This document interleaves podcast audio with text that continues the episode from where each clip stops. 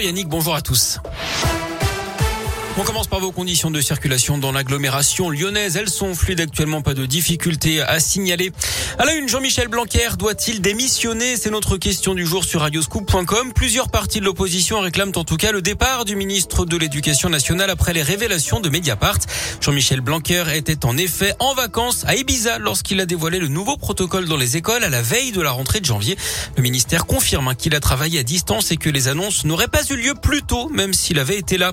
Le gouvernement qui tente d'ailleurs d'apercevoir un coin de, ciel bleu sur le front de l'épidémie. Je pense qu'on a des raisons d'être optimiste, dit ce matin Gabriel Attal, le porte-parole.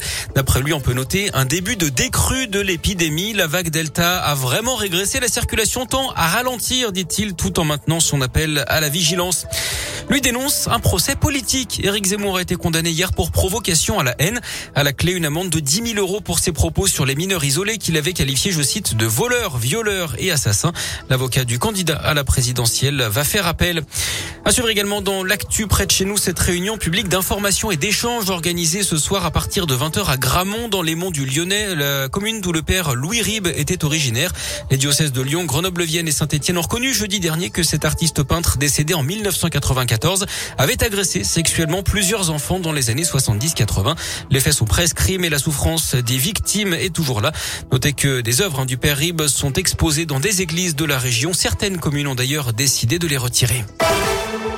Les salariés de Loomis, toujours en grève. Un mouvement débuté vendredi chez cette entreprise de transport de fonds est suivi par 80% des employés hier. Ils réclament des hausses de salaire et une prime Covid. Une maison en flammes cette nuit à Franchelin, route de Saint-Trivier. C'est dans l'Impe, tout près de Villefranche-sur-Saône. Les pompiers ont été appelés vers minuit. Le feu a pu être maîtrisé par trois lances à incendie. Aucun blessé n'est à déplorer. Les deux occupants seront relogés par leur famille. Les opérations de déblai très difficiles sont d'ailleurs toujours en cours. Elle avait laissé son enfant de moins de 3 ans tout seul chez lui pendant plusieurs heures dans un appartement à Saint-Etienne mercredi soir pour aller voir une amie.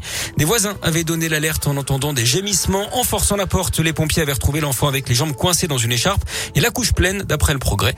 Cette femme de 31 ans est poursuivie pour délaissement de mineurs de moins de 15 ans. Elle a reconnu les faits et sera jugée en mars prochain. Le petit garçon, lui, était déjà suivi par un juge pour enfants. En tennis, la suite du premier tour de l'Open d'Australie à Melbourne et la qualification de Benoît Paire en 5-7 ce matin face au Brésilien Montero. La belle perf également de Richard Gasquet, vainqueur de son compatriote Hugo Humbert. Ça passe également pour Alizé Cornet. Élimination en revanche de notre lyonnaise Caroline Garcia, d'Hugo Gaston, de Clara Burel et d'Océane Dodin. Du basket, l'Asvel peut se rapprocher des 8 places qualificatives pour les playoffs de Rolex ce soir. Pour ça, les Villeurbanais, dixième, devront battre Monaco à 20h à l'Astrobal.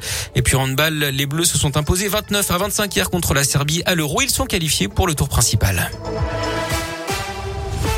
Eh ben parfait.